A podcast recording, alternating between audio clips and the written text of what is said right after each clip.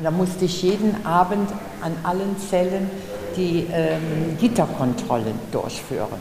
Wie macht man das? Man, nimmt, man macht die Fenster mit vierkant auf und dann nimmt man den Hammer. So, diese Stäbe dann überall abklopfen, ob die angesägt waren. Ne?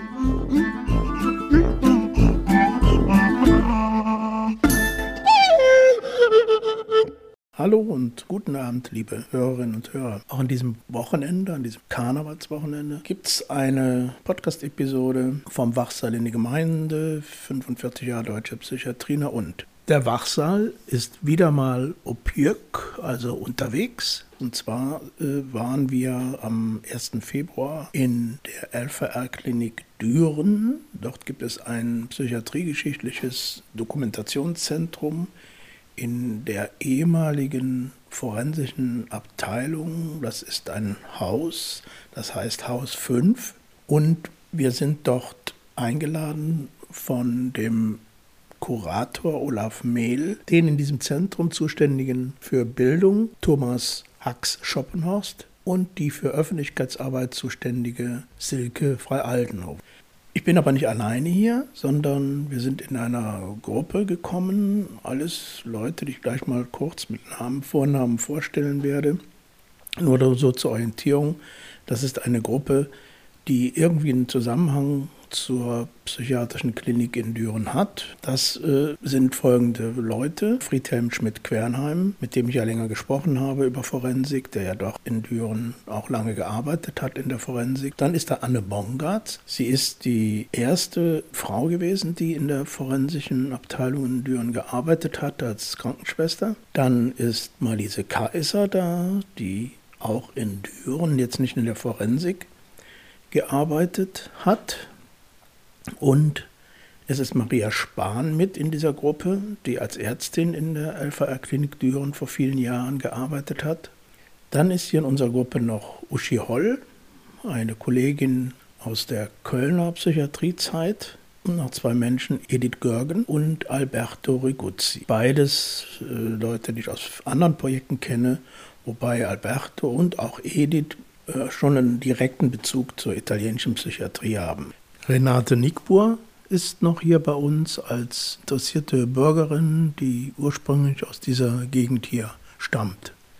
Ja, das ist die Gruppe, mit der wir hier heute in dieser, bei dieser Exkursion in Düren sind. Es folgt also jetzt ein, eine Führung durch dieses Haus mit verschiedenen geschichtlichen Hinweisen, aber auch äh, mit einigen authentischen Berichten aus der Zeit der forensischen Arbeit vor einigen Jahrzehnten dort. Ich hoffe, es gefällt euch, es ist was Interessantes dabei und es wird eine Fortsetzung dieses Besuchs geben, das heißt einen zweiten Teil. Äh, ich bin gespannt, wie es so ankommt. Viel Vergnügen dabei.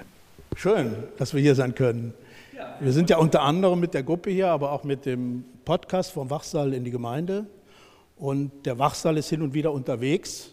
Und heute sind wir aber hier in Haus 5, Dokumentationszentrum des LVRs.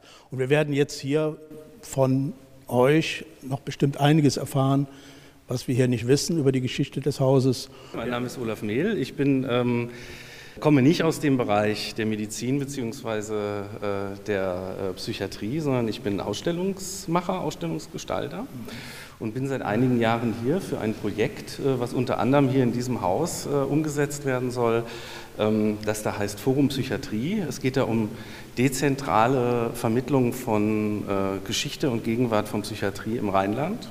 Und das Haus 5 ist in der Planung dieses Konzeptes der Knotenpunkt. Also hier soll zukünftig sehr viel passieren, also nutzen das Haus sozusagen, obwohl wir es weiter planen und entwickeln ähm, für unterschiedliche Sachen. Da werden wir sicherlich äh, im Zuge der Führung und auch im Nachgespräch nochmal drauf zurückkommen, was alles hier noch zukünftig passieren soll, was hier jetzt gerade zu sehen ist, was man ja dann in dem Audiobeitrag nicht äh, so erfahren kann. Also neben der Geschichte haben wir hier auch immer wieder wechselnde Ausstellungen, teilweise mit Bezug zur Psych Psychiatrie, nicht immer. Und aktuell ist hier eine Ausstellung von Kunstwerken der Schülerinnen und Schüler der Schule auf dem Gelände der LVR-Klinik in Viersen. Mhm. Das ist ein Kunstprojekt gewesen, das über mehrere Wochen mit einem Duisburger Künstler äh, stattgefunden hat. Das stellen wir hier aus. Am Ende werden wir ja sozusagen eine große Ausstellung zur Geschichte äh, und Gegenwart der gesamten Psychiatrie des Rheinlandes haben. Das soll hier sozusagen stattfinden. Und das betrifft aber immer die gesamte Psychiatrie, jetzt nicht nur den forensischen Teil, Nein. sondern die gesamte Nein. Natürlich bietet sich das hier an und gerade weil das hier ja auch in Düren und in Deutschland recht oft miteinander verknüpft ist, dass die forensische Psychiatrie neben der der Allgemeinpsychiatrie einen, einen, einen hohen Stellenwert hat in der Psychiatrielandschaft. Auch natürlich jetzt gerade hier mit diesem Haus, wo wir ja gleich auf die Geschichte noch ein bisschen eingehen werden, äh, äh, ähm, in Düren. Und ähm, das wird auch ein Schwerpunkt dieser Ausstellung sein, selbstverständlich die äh, Geschichte der forensischen Psychiatrie. Mhm. Und äh, das bietet sich und vielleicht können wir da auch einfach direkt einsteigen gerne, in, in, gerne, in die ja. Führung zu diesem Haus. Das bietet sich natürlich auch sehr gut an. Das Haus ist äh, 1900 gebaut bzw. fertiggestellt worden und bis 1986 mit unterschiedlichen, teilweise kleinen oder größeren Unterbrechungen als forensisches Haus genutzt worden.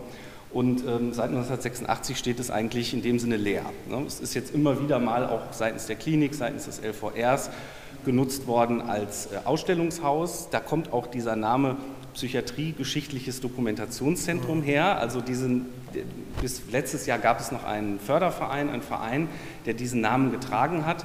Ansonsten ist dieses, dieser Name, dieses Projekt sozusagen jetzt übergegangen, würde ich jetzt mal vereinfacht sagen, in dieses neue Projekt äh, Forum Psychiatrie. Seit 1986 äh, so einige Veränderungen im Haus gehabt. Anstrich zum Beispiel, wir stehen jetzt hier in einem großen mittleren Raum im Erdgeschoss. Äh, der Anstrich, die Wände sind jetzt weiß. Das waren sie, als das Haus in Nutzung war, natürlich nicht. In Bezug auf Forensik, was stellen wir, wollen wir ausstellen, bietet sich an, in dem Teil, in den wir gleich auch noch gehen, in den ursprünglich erhaltenen Teil, dort auch Forensik zu zeigen, die Geschichte der Forensik und in diesen schon veränderten Teilen dann die Geschichte der Psychiatrie, aber auch die, die äh, Gegenwart äh, darzustellen. Thomas Hack Schoppenhorst, ich war 37 Jahre Mitarbeiter der Klinik, davon 16 Jahre im Maßregelvollzug in der neuen Forensik, war der Öffentlichkeitsbeauftragte, 22 Jahre bin vor anderthalb Jahren in Rente gegangen mhm. und übe mich noch im Umgang mit diesem neuen Zustand. Habe aber hier, Gott sei Dank, ähm, altersadäquat einen Minijob mhm. und bin zusammen mit dem Kollegen Mehl für Ausstellungen, Lesungen, Führungen ah, okay. und vor allem für die Bildungsarbeit mit Schulen, was da ganz wesentlich ja, ist, ja. zuständig. So. Und deshalb bin ich hier. Ah, schön. Mhm. Das heißt, hier werden auch viele Schulen und, und andere Massen. Gruppen durchgeführt. Ja, ja, das ist ja auch ein großer Auftrag. Ich meine, Psychi Psychiatriegeschichte muss ja adäquat vermittelt werden. Und da ist nichts besser geeignet als das Haus 5. Hm. Da kann man sich, deshalb ist es ein Stein gewordenes Mahnmal, Denkmal und ein Ort der Erinnerung. Ich wollte nur sagen, es sind ja noch eine Gruppe hier und, und einige mit ganz unterschiedlichen äh, soll ich sagen, Zusammenhang zu dieser, zu dieser Klinik überhaupt. Anne, von dir weiß ich ja auch, dass äh, wir haben ja schon mal äh, telefoniert und geschrieben und dass wir da auch noch ein bisschen erfahren werden, so aus den allerersten Stunden als Frau in, in, diesem, in diesem Bereich. Aber es gibt ja Friedhelm Schmidt-Quernheim ist wieder dabei. Wir haben ja ausführlicher schon mal gesprochen, aber der ist heute auch dabei. Oder Maria, die hier auch als Ärztin gearbeitet hat. Oder Marlise, die hier als Krankenschwester gearbeitet hat und wir uns kennengelernt haben vor vielen Tagen. Ja, oder noch andere Uschi, äh, die jetzt nicht direkt hier mit zu tun hat, aber auch mit der Psychiatrie in Köln. Ja, und dann noch so zwei, die gar nichts damit zu tun haben. Ne, Edith, äh, wir kennen uns aus ganz anderen Projekten und ja, und Alberto, du bist ja derjenige, der so den Bezug für mich immer nach Italien zur Psychiatrie hast und bin mal ganz gespannt, was du heute hier, wir haben ja eben schon so auf dem Weg hierhin ein bisschen ausgetauscht, äh, dass es schon auch viele Ähnlichkeiten gab mit der Auflösung so seinerzeit in, in äh, Triest. Wir werden sehen, was sich daraus ergibt. Insbesondere natürlich, wenn wir gleich vielleicht, wenn wir in den in diesen, ich sage jetzt mal, ursprünglichen, ursprünglich erhaltenen Teil kommen, äh, da wird es sicherlich so sein, dass die äh, äh, Besuchenden, die heute hier dabei sind, die hier die aktive Zeit noch miterlebt haben, da sicherlich bedeutend besser äh, sich äh, zu äh, äußern können und erklären können, als ich jetzt als sozusagen jemand, der das ja. Haus ja eigentlich nur im leeren Zustand und durch äh, äh, Texte und, und, Erzählungen kennt. Ähm, dementsprechend, das wird sicherlich deutlich interessanter sein, wenn man jetzt diesen ursprünglich erhaltenen Teil äh, nimmt, äh, den Menschen zu zeigen, wie das Haus früher ausgesehen hat. Aber das ist natürlich ja auch werden wir sicherlich auch gleich nochmal drauf äh, kommen, auch wiederum nur so ein kleiner Teil, auch die Geschichten der heute Anwesenden, ist ja auch wieder nur ein kleiner Abschnitt in der Geschichte dieses ganzen Hauses, das ja schon so lange, also seit 1900 hier als forensisches Haus steht und was es auch noch besonderer macht, das erste Bewahrungshaus äh, überhaupt im Rheinland gewesen ist. Ne? Und ähm, dementsprechend ja, so eine Art Prototyp war für die Unterbringung von straffällig gewordenen psychisch erkrankten Menschen. Äh, ob man es glauben will oder nicht, es ist ja im Grunde der Entschluss zum Bau ist durch einen äh, Modernisierungsimpuls in der Psychiatrie entstanden. Man wollte in den äh, Heil- und Pflegeanstalten, in den Einrichtungen ein bisschen, ich sag mal, ein offeneres, menschenfreundliches Klima schaffen, menschenfreundlicheres Klima schaffen. Und da müssen wir jetzt eine kleine Reise in die Rechtsprechung von damals machen. Ganz kurz, damals unterschied man heute gibt es das ja nicht mehr, zwischen verbrecherischen Irren und irren Verbrechern. Die hatten dann unterschiedliche Arbeitsschwerpunkte sozusagen. Was das heißt, müssen wir nicht großartig erklären. Und die kamen fast ausnahmslos nicht ins Gefängnis, sondern in die Anstalt. Und die verhageln natürlich die Petersilie mit ihrem dissozialen Verhalten, mit ihrer äh, manipulativen Energie, mit ihrer äh, Gewaltbereitschaft und so weiter und so weiter. Und da dachte man, ähm, ja, wie gehen wir mit dem Problem um? Wir wollen die Einrichtung so ein bisschen offener, lichter, das war auch in erster Linie eine Frage der Architektur. Ähm, wie kriegen wir das hin, wenn wir solche, ich hätte fast gesagt, Knalltüten an Bord mhm. haben? Und da ist offensichtlich ein hochintelligenter Mensch hingegangen, also er hat das vielleicht nicht richtig gecheckt und hat gesagt, ja gut, dann nehmen wir alle Problemfälle und packen die in ein Haus. Das ist ja schon vom Ansatz her völlig gaga. Ne, so. Ähm, und dann haben die auch ordentlich gezählt und im Planungstitel, die kamen auf 48, im Planungstitel haben sie dann auch gesagt, okay, wir bauen ein Pavillon für 48 ihre Verbrecher. Also ich bin kein Architekt, was hier Pavillon ist, möge mir ein Fachmann sagen. Ich entdecke hier nichts, was mit Pavillon zu tun hat. Jedenfalls ist das so geplant worden. Mhm. Und dass das eine schräge Idee war. Ich meine, wer einmal auf Klassenfahrten war mit drei oder vier schwierigen Schülern, der weiß, was passiert, wenn nicht drei oder vier Schüler schwierig sind, sondern 23 oder die gesamte Klasse.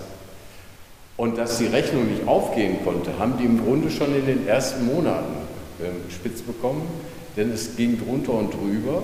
Hier grassierte äh, Unordnung, Gewalt, äh, es gab hier äh, Geiselnahmen, Ausbrüche und so weiter und so weiter so schlimm, dass es nach einiger Zeit ähm, wieder schließen mussten, das Haus leer ziehen mussten, um es sicherheitstechnisch zu ertüchtigen. Und dieser Planungsfehler, der setzte sich im Grunde bis 86 fort, weil da sieht man, welche Funktion, welche Bedeutung Architektur hat. Mhm. Das sehen Sie daran, wenn Sie, wahrscheinlich könnt ihr das bestätigen, das Erste, was die Kollegen aus dem pflegerischen Bereich sagten nach dem Umzug, die sind dann 86, ich glaube im April oder irgendwann, nach drüben ins neue forensische Dorf äh, gezogen, ja. was ja ein, ein, äh, Modellprojekt über Jahre und Jahrzehnte war. Und der erste Eindruck, den die hatten, die hier tagtäglich für Krawall sorgten, für Ausschritte, äh, Ausschreitungen und so weiter und so weiter, die zeigten sich quasi über Nacht drüben in, der neuen, in dem neuen Ambiente ähm, gemäßigter, friedfertiger, weniger aggressionsgeladen. Ne? Hm. Vielleicht nur mal als Eindruck, Anne, äh, du warst ja auch hier, hast du auch hier schon gearbeitet oder erst ja, in der nein, neuen? Nein, nein, nein, ich bin 83 hier hingekommen bis 86. Ah, ja. Ich habe hier drei Jahre gearbeitet.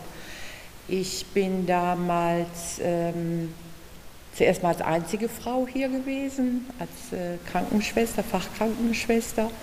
Und später kam dann ähm, eine Sporttherapeutin dazu und äh, eine Ärztin und ähm, ja. Eine Lehrerin, die Frau Eine Lehrerin, mhm. genau, eine Lehrerin. Ja, und aber an, dass ich den ganzen Tag quasi in der Schicht von äh, sieben bis sieben, da gab es also noch den Zwölf-Stunden-Tag. Mhm.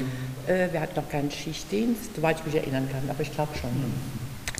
Äh, war ich im Grunde genommen ähm, den ganzen Tag mit den Patienten mhm. zusammen, mhm. vom Aufschluss angefangen bis abends den Einschluss. Und das war auch dann so, wie er eben sagte, dass es da drüben dann deutlich entspannter war zunächst? Ja, auf jeden Fall, weil schon die Möglichkeit von mehr Bewegungsfreiraum war und ähm, die äh, Patienten schon ähm, die Möglichkeit hatten, ähm, durch den fehlenden Einschluss auch äh, abends länger zu kommunizieren. Ja, okay. mhm. Nur die Aufnahme- und Krisenstation war ja dann noch mit Einschluss verbunden. Okay. Mhm. Und hier war es schon so, dass ähm, auch mhm. oben auf der Therapiestation ja. alle Patienten eingeschlossen wurden. Es war immer ein, ein, Abend, das war das Besondere und ganz ja. äh, innovative. Einen Abend haben wir dann eingeführt, dass die Patienten, ich glaube, bis 10 oder sowas aufbleiben, also die Zellen aufbleiben durften und wir dann mit denen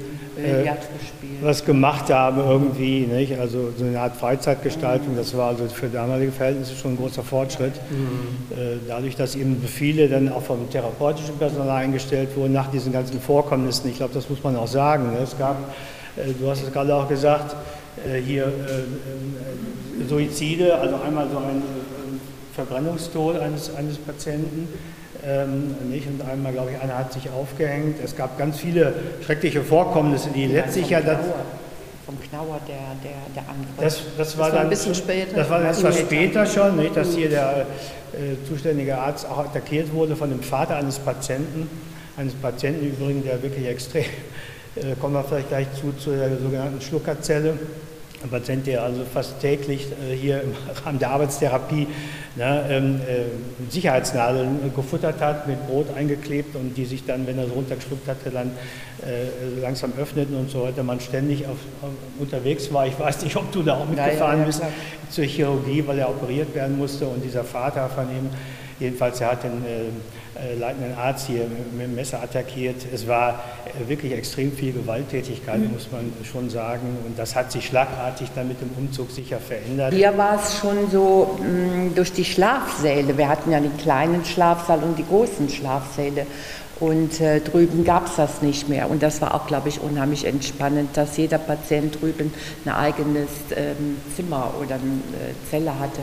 Und hier gab es die Schlafsäle. Und äh, wenn man die abends eingeschlossen hat im Vierer- und Sechser-Schlafsaal, ähm, da muss man nicht ähm, sich wundern, wenn auch in dieser Zeit, in der Nacht, da schon ähm, vieles los war. Von ja. Vergewaltigung angefangen bis äh, mhm. ja, wirklich Drohungen, Schlägereien, Wirkungen und, und, und. Aber äh, das war drüben schon äh, entspannter, weil sich mhm. da jeder einzeln zurückziehen konnte und auch nach draußen gehen konnte, also im Dorf spazieren ja. gehen konnte. Und die Beschäftigungstherapie ist auch drüben viel mehr ausgeweitet worden. Hier hatten wir den Bremen ne? und dann im Grunde genommen nur auf der Station und da drüben können Sie zur Arbeitsstätte gehen ja, und mhm. haben mehr Möglichkeiten, auch äh, sich individuell ähm, ja, zu arbeiten. Und hier, und hier war wirklich außer Bremen nichts. Hier war unten im Keller, mussten die runter. Hier nebenan war die Beschäftigungstherapie. Nicht, da war ein sehr, ein sehr, sehr netter, patenter, väterlicher Typ, der da so Kupferstiche und so weiter machte. Und dann wurde im Laufe der Zeit, in den 80er Jahren, hinten der Anbau dran gebaut, da wo ein Durchlass hinten ist zur Werkhalle wo dann eben ja. äh, sehr viel mehr Angebote waren, wo dann auch die sogenannten Therapeutenzimmer waren mit äh, Sporttherapie, Unterricht und so weiter. Ja. Wobei, wobei Sport ja im Grunde genommen nur durch die eine Stunde Hofgang zuerst mal nur war, mhm. wo eine Stunde Hofgang war. Das heißt, wir als Pflegekräfte standen in den Ecken und haben darauf geachtet, dass ähm, die Patienten ja sich ähm, ja, bewegen, aber sich nicht attackieren, sich nicht prügeln. Oder was auch war, dass viel über die Mauer geworfen wurde an Drogen, an Alkohol und was weiß ich. Und wir mussten immer aufpassen, dass nichts reingeschmuggelt wurde. Und dann gab es halt Sporttherapeuten. Mhm für Patienten, die schon gelockerten Ausgang hatten, entweder in Einzelbetreuung oder in Zwei- oder Dreiergruppen. Und dann seid ihr damals noch mit denen ja so ein bisschen im Gelände ähm, ja, spazieren gegangen oder gelaufen oder dass sie überhaupt mal rauskamen, weil sonst waren die Patienten halt nur in dem Hof. Also man muss es nur mal erklären, wir, wir gucken hier aus dem vergitterten Fenster und das sieht ein bisschen aus wie so ein Fußballplatz, ist ja auch ein Tor und so ne? und das ist gepflastert ein, ein großer eingemauerter Platz. Wie ein Schulhof früher. Ja, wie so ein Schulhof. Ne? Kasernenhof könnte man Kasernenhof und das war eben der Hofgang sozusagen. Ne? Ja. Okay. Ich, Zwei Meter? Ja, ja. Also ich würde gern so, dass Sie Ihr Programm da auch mit im Blick haben. Ich frage nur mal immer zwischendurch, weil das so... Ich habe vielleicht noch, mal, noch so ein kleines ja. Thema zu diesem Übergang von hier zu Neubau ja. und 86 äh, Dorf und so weiter. Das Haus 5 war ja ein zentraler, äh, ein zentraler Punkt für ein SSK aus Köln, Sozialistische Selbsthilfe Köln, die in den 70er Jahren mit viel Einsatz die Zustände in der Psychiatrie versuchten öffentlich zu machen. Ja, ja, und auch was man jetzt von hier hört, was hier los war in Haus 5 und so weiter, Suizid, Selbstverbrennung oder Verbrennung, was in den Schlafsälen los war. Und dann hat ja der SSK versucht, hier vor Ort zu gucken, wie ist das da? Und über Besuchsanfragen und so weiter hier auch wirklich ins Haus zu kommen, also ins gesicherte Haus zu kommen und dort einzelne Patienten zu besuchen und mit denen zu sprechen. Und das war genau parallel in den 70ern. Hm, also praktisch auch zu den äh, Bemühungen intern äh, hm. eben Besserungen ja. einzuführen? War das so Oder bis, bis, zu, bis zu der Gedankengang vielleicht, dass die Bemühungen intern Verbesserungen herbeizuführen auch einen Anstoß hatten ja, ja, genau. durch das, was der SSK hier veranstaltet hat.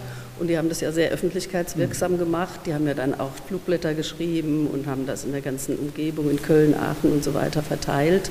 Also es war ein öffentlicher Druck auch ja, durch den SSK, um hier mhm. Äh, Veränderungen herbeizuführen.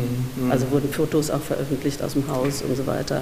Ich habe äh, ja im Rahmen des Podcasts auch mit dem Lothar Gothe länger mal gesprochen, SSK-Häuptling äh, gewesen seinerzeit der ist heute Ökobauer. In, ne, im, und äh, ich war da lange und habe da lange mit dem gesprochen. Was der aber interessanterweise da sagte in dem Gespräch, ähm, ja, heute bekomme ich Anrufe von ehemaligen Leuten aus dem LVR, die uns natürlich mit Strafanzeigen und sonstiges auch sehr das Leben schwer gemacht haben, mit dem Hinweis, das war eine total wichtige Sache von euch damals. Ne? Also ich sage mal so, äh, ein bisschen Geschmäckle hatte das natürlich, weil ich glaube, so, so ganz einer Meinung waren die wohl nie. Aber ganz interessant, so dass das bestätigt eigentlich so nur, dass es ein externer Impuls äh, mm. und, und eine interne Bewegung war, die halt im besten Falle auch Aber, aber wenn man das ne? Äh, noch mal, äh, vielleicht nochmal Revue passieren lässt, die Verbindung zwischen dem externen Impuls und dem internen, ich war ja damals hier als Ärztin ja. und es war absolut strikt verboten, mit dem SSK überhaupt zu reden. Und wir haben das zum Teil gemacht und wurden zitiert in die Zentrale in mhm. Köln im mhm. Landschaftsverband mit Abmahnungen und so weiter. Also diese Verbindung durfte es nicht geben. Mhm. Dass intern welche waren, die sagten, diese Zustände sind nicht in Ordnung und dass von außen der SSK anrückte. Ja, ja, ja. Das war, das muss man mhm. mal sich klar machen, eine Kritik von innen heraus durfte es eigentlich nicht geben in dem Sinne. Ja, oder man wusste nicht genau, wo die Grenze war, ne? bis wo man so Kritik, also ich war ja damals hier kleiner Auszubildender und hab, wir haben so eine, so eine Schülerzeitung gemacht, ne? Bazar. Bazar. und äh, es hat jedes Mal ein, ein riesen Tarar gegeben, wenn wir dann eine neue Ausgabe gemacht. Hat übrigens hier die Druckerei äh, sehr gemacht für uns, fand ich total toll. Und unter anderem haben wir auch ein langes Interview mit dem äh, Herrn Köster geführt, weil er damals diese neue mhm. Forensik plante, dem Direktor. dabei war, den, den ärztlichen Leiter. Und haben in dem Artikel dieses forensische Dorf verrissen in der Zeitung. Und das war natürlich, da waren wir völlig unten durch. Ich glaube, spätestens da waren wir, war klar, dass wir nicht dieselbe Sprache sprechen. Aber ich fand es trotzdem gut. Haben Sie noch ein Exemplar von Ja, ich habe da noch was. Oh, interessant. Wo Fürs Museum. ja, ja. Ja, das ist das Archiv in Berlin für den DGSP. Die suchen ja auch kräftig Material. Also da ist mir das nochmal in die Hände gefallen. Also ganz spannend.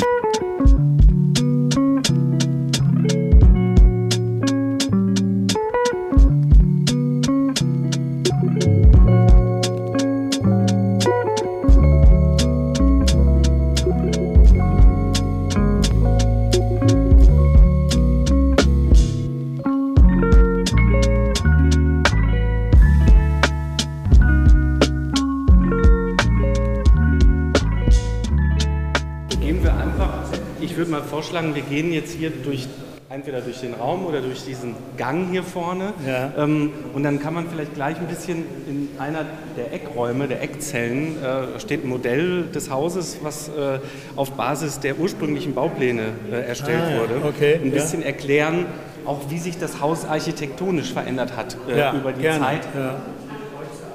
Auch gerade mit dem Blick auf die Nutzung. Das hier übrigens war dieses Fenster, finde ich ja schon ganz spannend. Das war doch auch die, die Kontrolle von der Pforte da, die ja total abgesichert war. Also ne? Vielleicht, wenn wir dann doch ja. Eigentlich also, okay. nicht ein Modell, aber wir können es auch, auch hier machen. Vielleicht gehen wir einmal durch diesen Gang. Es gibt weil ursprünglich gab es den Gang gar nicht. Ja. Und auch nicht diese Wand hier. Und auch ja. nicht dieses Fenster. Wenn wir jetzt hier durchblicken und das zweite Fenster dahinter sehen, was sozusagen diese bezeichnete Notklappe ja. zur Pforte ist, wo man sozusagen den Kontakt zur Pforte hatte, weil die mittlere Tür zu war. Ähm, hier war ursprünglich eine Tür und ein Durchgang. Und man betrat das Haus durch die Pforte und kam hier in diesen großen Raum. Und dieser Gang, können wir jetzt einmal so durchgehen, der ist ursprünglich, also später hergestellt worden. Wenn Sie jetzt sehen, wir gucken hier hoch, schauen auf über vier Meter hohe Decken. Ähm, der Gang ist deutlich niedriger, dahinter ist aber noch sozusagen eine Decke. Ne? Also das. Äh, ist ein so ein Teil, was sich verändert hat mit der Zeit. Sieht man sehr gut hier an den Wandstärken. Hier die Wandstärke ist ganz gering. Ja, ja das da ganz dick. Die ursprüngliche ja, ja. Wand.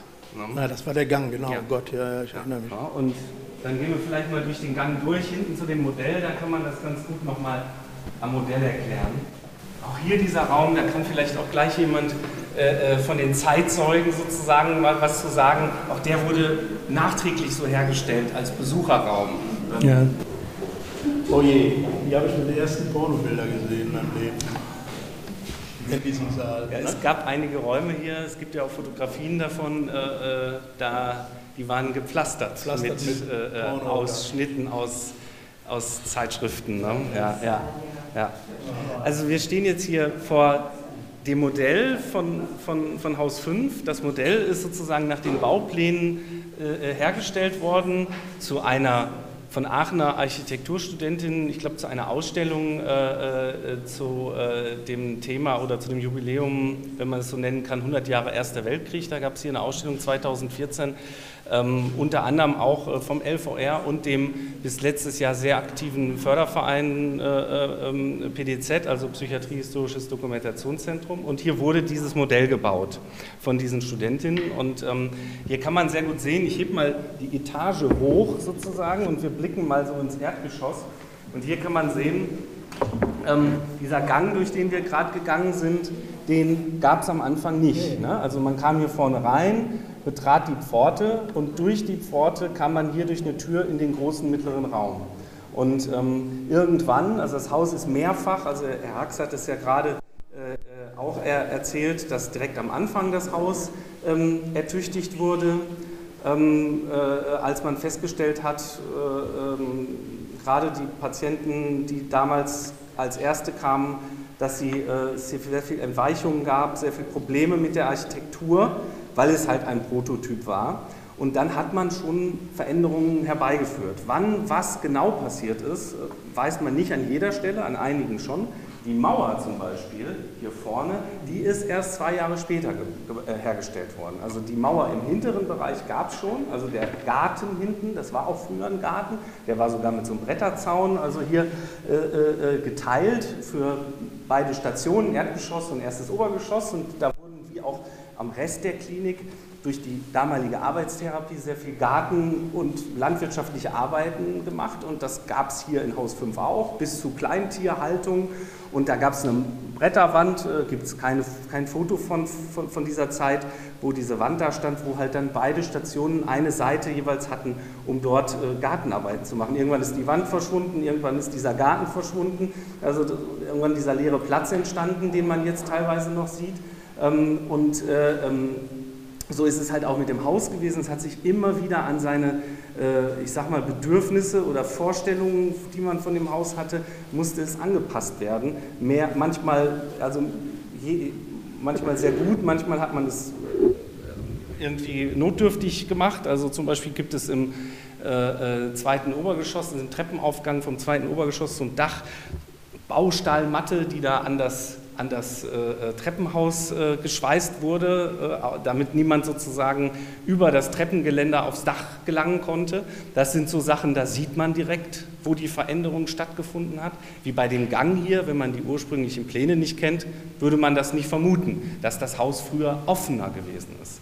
Und man sieht das so sehr gut. Wir stehen halt jetzt hier in einem Teil einer Ausstellung, ähm, wo äh, Zeitzeugen und Zeitinterviews äh, gezeigt werden, aber auch Fotografien aus dem Haus. Das ist eine Ausstellung auch von diesem Förderverein, ähm, der äh, anhand jetzt von zwei Bildern, auf die wir blicken, ganz gut zeigt, halt auch, wie dieses Haus teilweise genutzt und belegt wurde. Also Herr Hax hat ja erzählt vorhin am Anfang, für 48 Patienten gebaut in Hochzeiten bis zu, mit bis zu 120 Patienten belegt, gerade in den 1960er Jahren. Äh, äh, und das sieht man auf den Bildern hier. Das eine Bild hier, äh, das linke, diese, ja, sind meines Erachtens zwölf Betten, die hier in diesem Raum stehen, ähm, ohne jegliche andere persönliche Gegenstände, einfach nur Betten. Es hat in der Allgemeinpsychiatrie teilweise auch natürlich diese hohen Überbelegungen gegeben. Also das Bild, wenn man die Gitter jetzt nicht äh, da im Hintergrund sehen würde,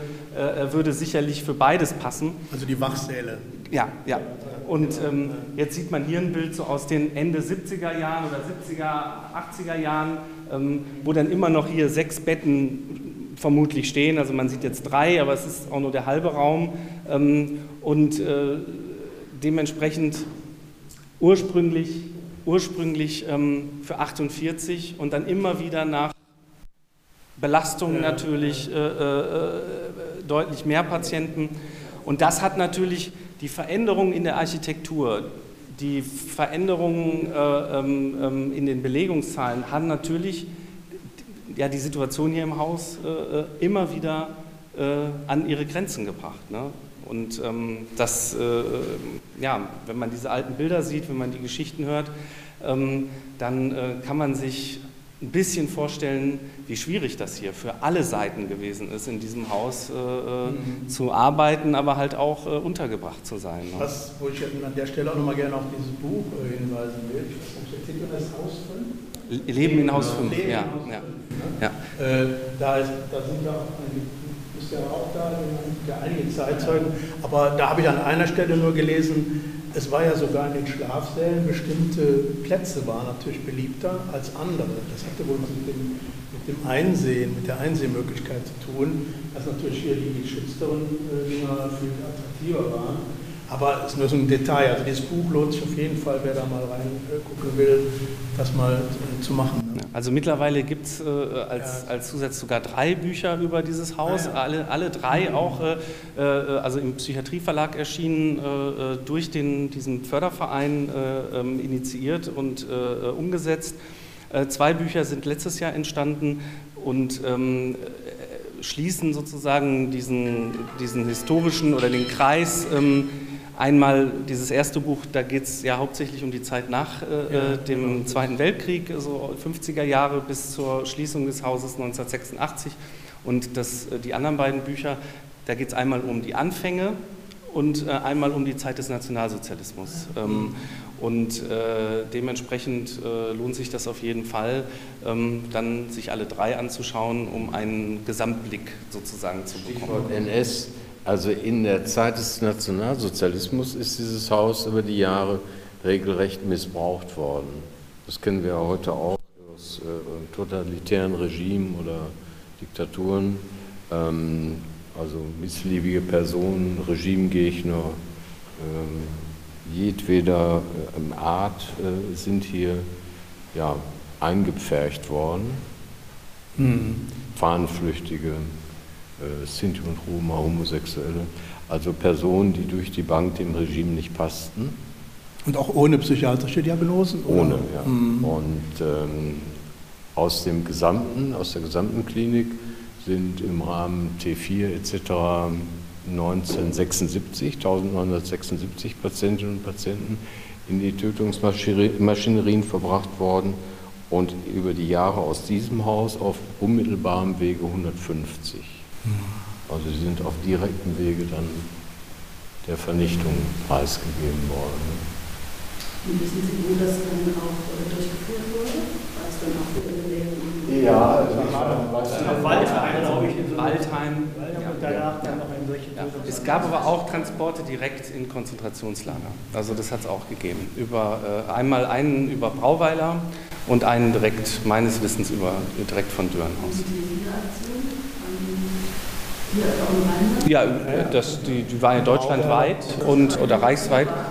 Ja, also über, über, über Zwischenanstalten, äh, auch Langenfeld, äh, sind die Patientinnen und Patienten auch aus dieser Klinik, aus allen Kliniken ähm, äh, verbracht worden. Und dementsprechend jetzt, gut, waren das natürlich immer unterschiedliche Transporte, unterschiedliche Wege, ähm, aber ähm, das ist im Zuge äh, diese, dieser äh, Euthanasieaktion, dieser T4, also aufgrund dieses des, des, Ursprungs oder des Zentralortes Tiergartenstraße 4 in Berlin, da kommt ja dieser Name her, der hat äh, meines Wissens zur Zeit des Nationalsozialismus oder der äh, nicht so geheißen, ne? also äh, diese, diese, diese Tötungsaktion. Ähm, und äh, selbstverständlich hat es die auch, äh, hat, ne, also von den Zwangssterilisierungen auf Basis des Gesetzes zur Verhütung Erbkranken. War auch die Euthanasieaktion, also die Durchführung, ja. die auch im Rheinland war oder ob es zentraler gemacht wurde? In Hadamar äh, hat es, ja, ja, ja.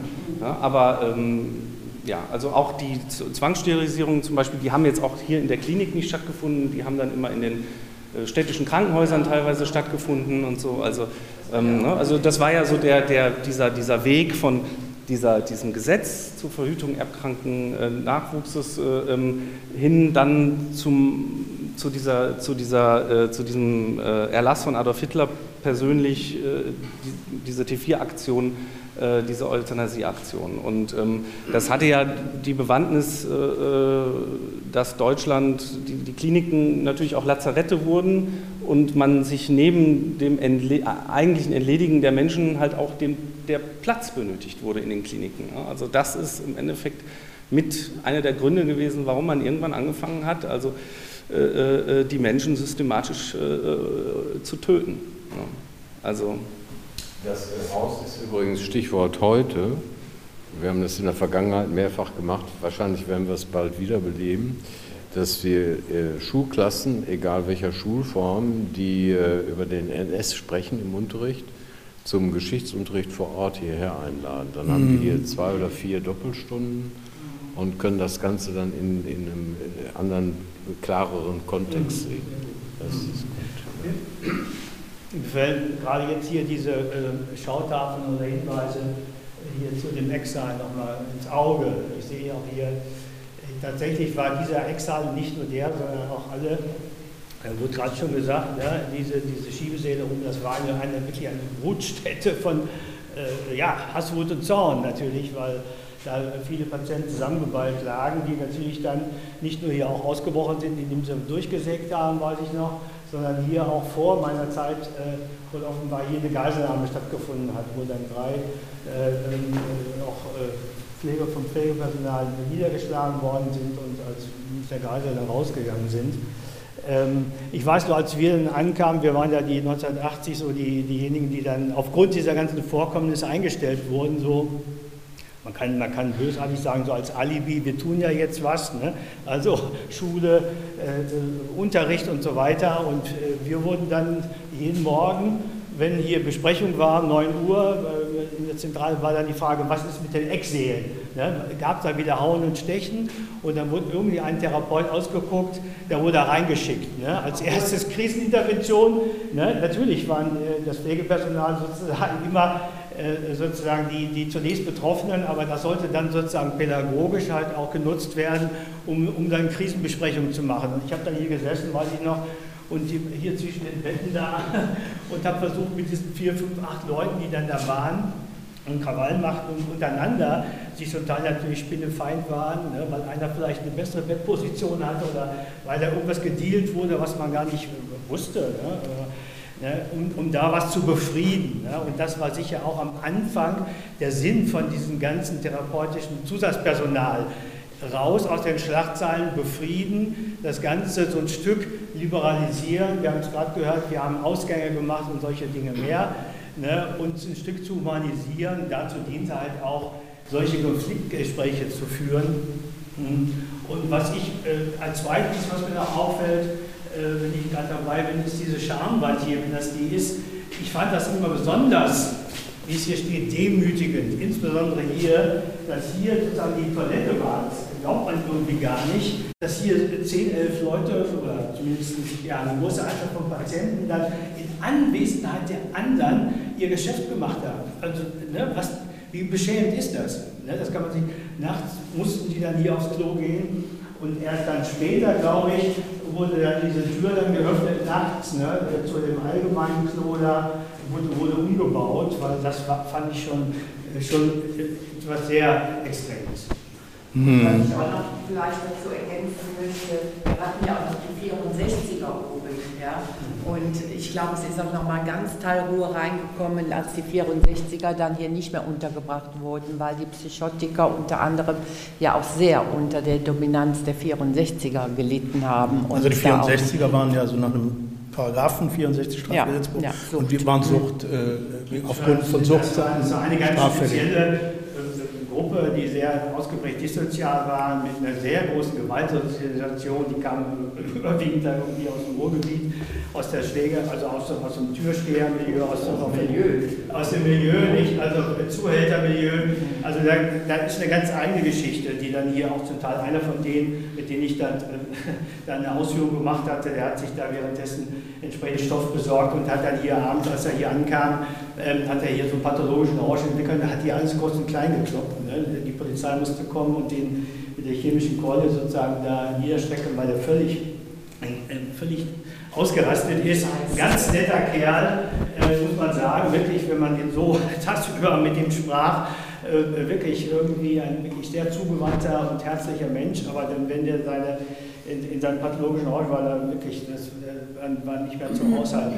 Aber das war die eine Gruppe, die natürlich das hier Milieu prägte, die 64er. Das war natürlich eine völlige, komplette Deplatzierung. Hier mit dem Psychosekampf zusammen, wie du schon sagtest. Wir hatten aber auch die, die direkt auf, äh, aufgenommen wurden, ne, 126er, also die, die direkt nach, äh, nach der Tat dann hier aufgenommen wurden und so eine Art ja, psychiatrische Untersuchungshaft hier hatten und begutachtet wurden. Wir hatten die Menschen aus dem Strafvollzug, die im Rahmen einer Haftpsychose hier hingekommen sind. Ne, wir hatten, das, äh, ne, das waren ja so sozusagen die irren Verbrecher, wie der Thomas vorhin sagte, ne, also klassisch eigentlich Strafvollzug, aber die sind dort erkrankt und hierhin zur Behandlung gekommen. Wir hatten die klassischen äh, Maßregelpatienten und wir hatten noch nicht äh, zuletzt eine Gruppe von Patienten, die aus der Allgemeinpsychiatrie kamen das waren Menschen, die hatten einen dauerhaften Beschluss nach PsychKG äh, und die waren aber in der Allgemeinpsychiatrie nicht zu halten, weil sie ständig äh, aggressiv waren und, und impulsiv waren.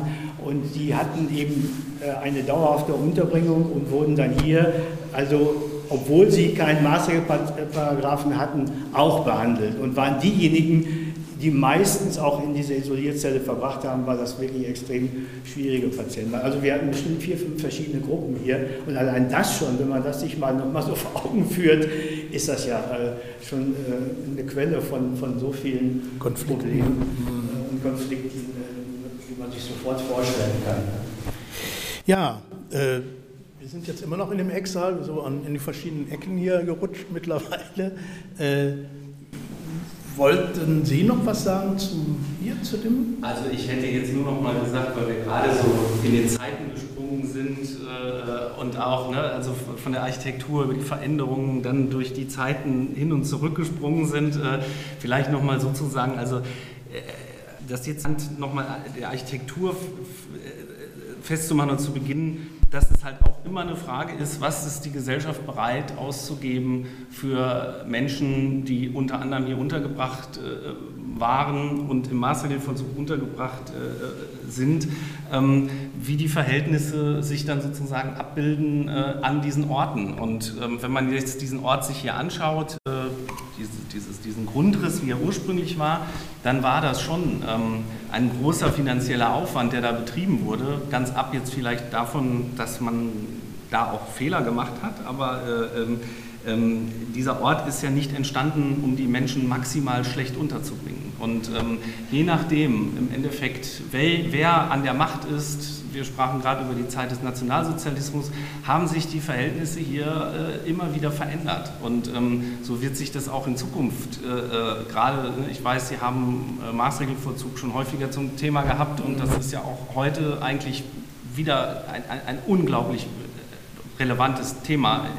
Ähm, ähm, und da muss man sich einfach sich, äh, bewusst sein, ähm, dass das nicht nur immer von den Menschen in den Institutionen äh, äh gesteuert und verändert wird, sondern dass die Gesellschaft an sich äh, ähm, da äh, am Ende auch mit Verantwortung hat. Ne? Auch wenn man das jetzt natürlich nicht pauschal einfach jetzt so sagen kann, aber es ist schon ist immer die Frage, wie viel ist man bereit, dort äh, zu investieren und ähm, ja, das ist, glaube ich, eine ganz wichtige Sache. Hm, hm.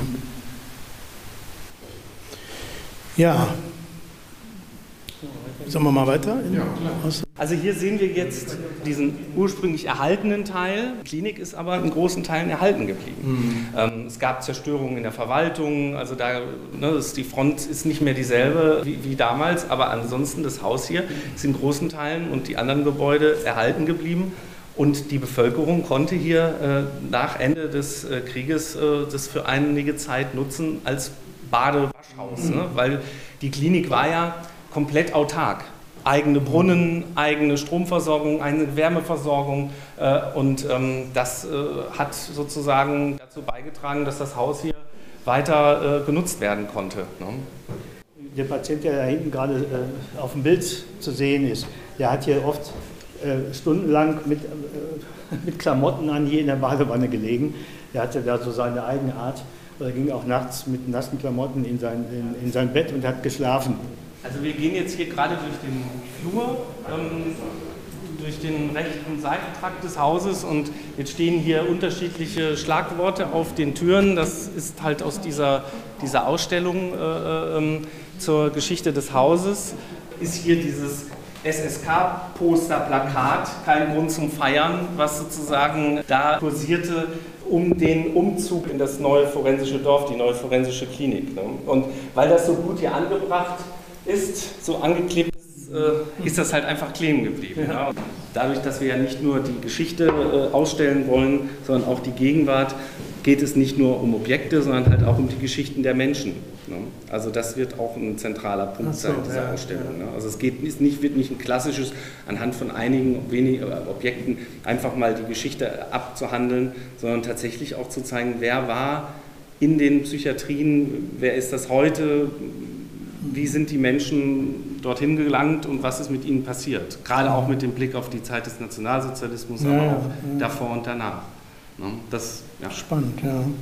Die Zelle in der Zelle ne, steht hier auch so. Ne? Das heißt, dass ah, ja, man ja, da oben Metallplatten gemacht hat, damit man da nicht runterspringen kann und sich selbst verletzen kann. Hier vorne ist ein Metallklo, dass man das sich rauszeigen kann. Also hier waren wirklich die größten Kracher, auch aus der Gemeinpsychiatrie oft drin. Ja, ich habe hier auch schon drin. Ja, also äh, was die hier veranstaltet haben, das war schon. Ich dachte, ich hatte mir in Erinnerung gedacht, das wäre genau auf der anderen Seite gewesen, aber naja, das war die. auch noch gab's, das Gleiche. Ach so, ja. ja.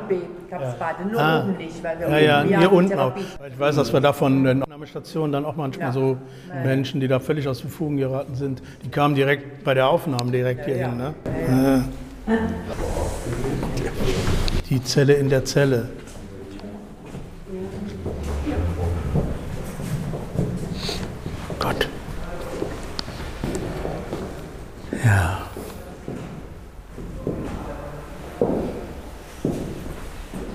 Ich weiß nicht mehr ganz genau, wer das jetzt weiß, wie, wie das hier damals kam, dass der dann äh, als Alarm war, nicht mehr gerettet werden konnte, weil durch das Feuer sich das Metall oder hier die, der Lack so verzogen hatte, ja, ja. dass er der, nicht, nicht mehr zu öffnen war und der sozusagen da ja. verbrannt ist. Äh. Aber es ist wohl auch so verheerend gewesen mit diesem Brand, weil da noch Putzmittel zusätzlich äh, in dem Raum gelagert äh, sind, ne? also die dann auch... Äh, die sogenannten Hausarbeiter, das war glaube ich auch einer von denen, diese sogenannten Kapos, das war ja wirklich auch äh, ein spezielles System. Ne? Da müsste man jetzt noch in diese ganze ja, auch Subkultur, die sich da breit gemacht hat in, äh, bei den Patienten, aber auch im Verhältnis zum, äh, zum Personal. Insgesamt mal äh, zu fragen, wie konnte es zu dieser Entwicklung kommen? Denn es kam ja dann nachher, waren es ja nicht nur die Verbrennung, sondern es gab ja, glaube ich, ganz viele staatsanwaltschaftliche Ermittlungen auch gegen Personal.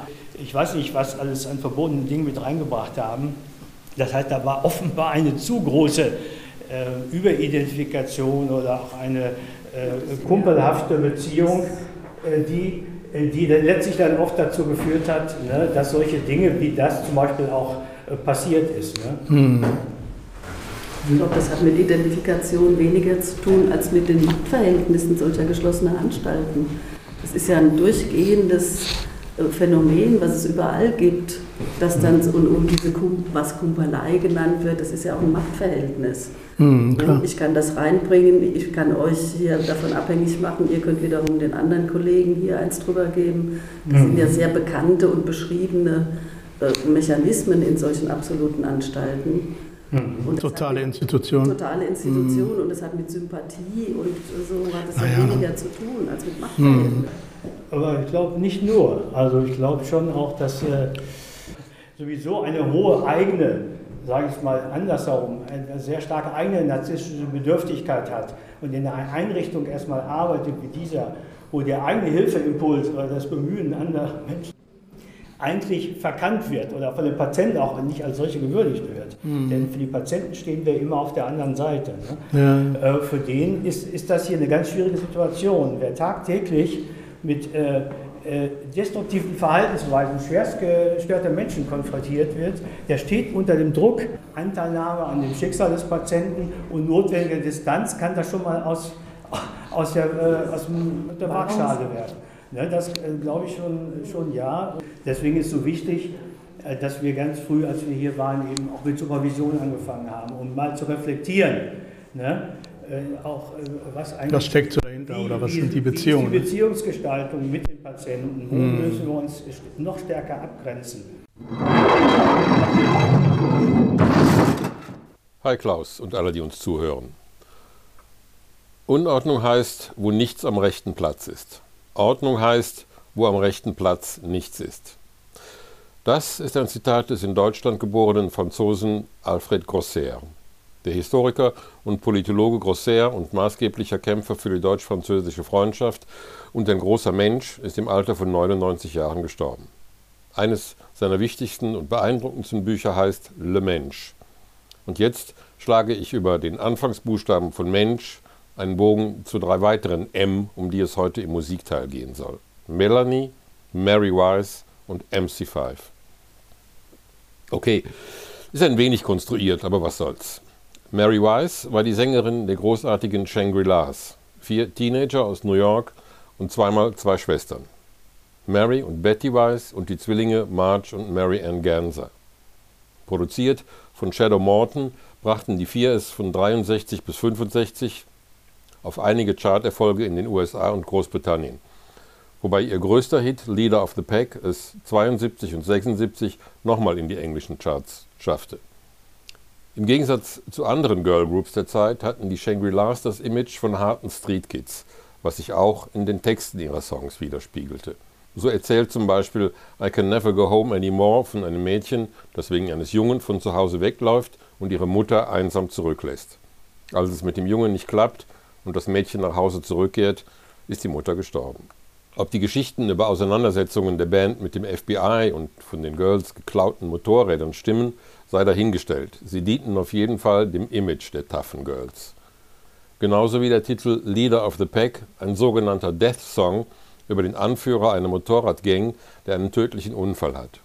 Musikalisch und textlich ganz große Oper, inklusive heulender Motoren und quietschender Reifen. Erzählt bzw. gesungen von der Freundin des Leaders of the Pack. Beeinflusst von den Shangri-Las waren die New York Dolls, Johnny Thunders und Amy Winehouse, um einige zu nennen.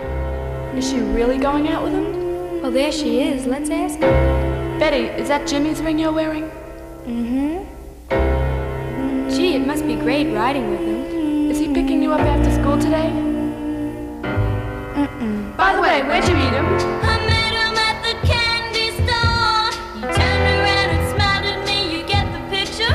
we see. That's when I fell for the leader of the pack.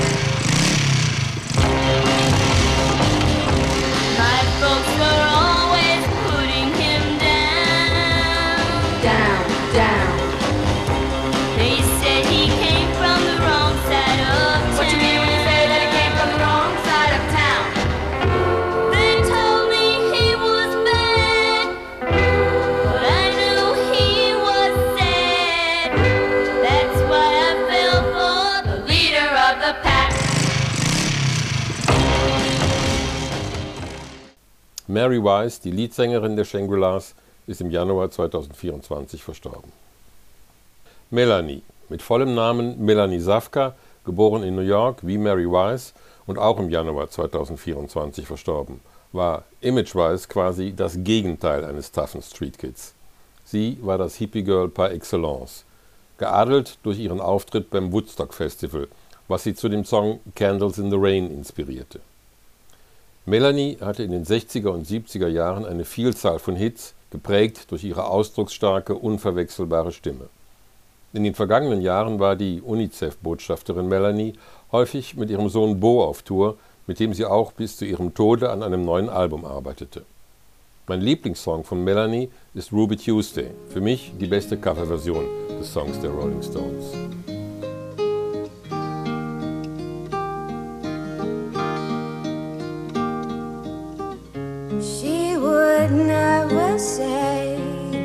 есть.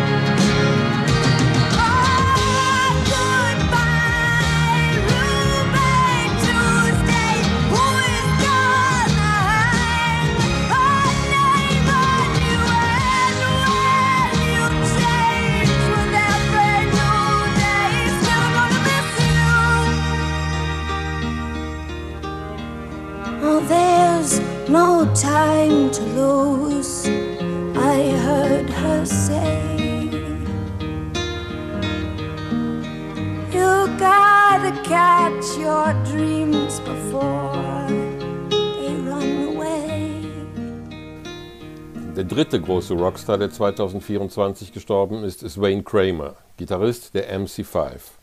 Auch er war mit den Aufnahmen zu einem neuen Album beschäftigt, mit dem er in diesem Jahr auf Tour gehen wollte. In den Jahren ihres Bestehens brachten die MC5 es auf drei Alben, von denen das erste, die Live-Aufnahme aus dem Grandy Ballroom in Detroit, schon allein deswegen Aufsehen erregte, weil der Song Kick Out the Jams für die Platte zensiert wurde und aus dem Wort Motherfucker kurzerhand Brothers and Sisters wurde.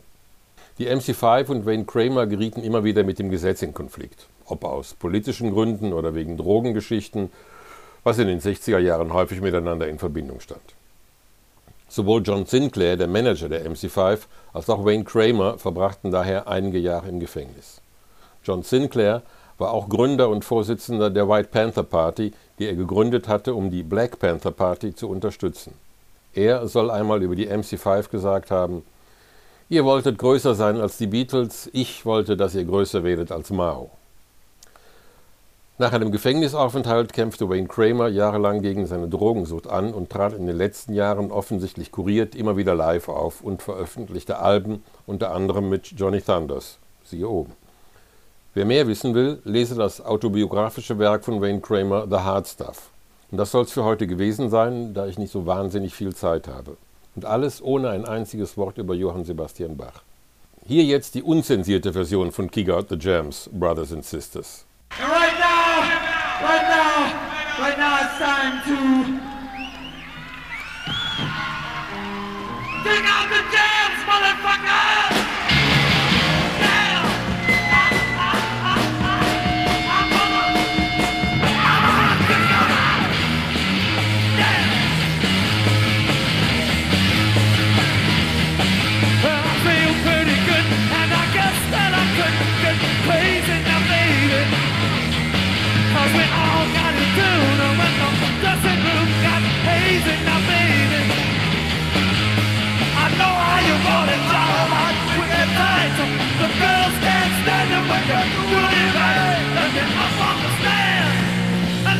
Kick out the! Yes! Kick out the! I have to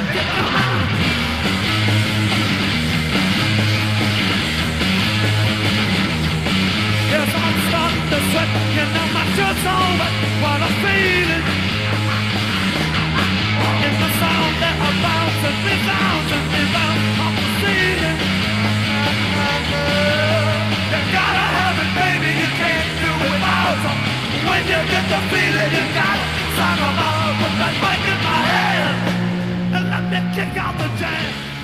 Ja, das war sie. Die 74. Episode unseres Podcasts. Bis zur nächsten Ausgabe wünsche ich alles Gute. Tschüss, bye bye, so long.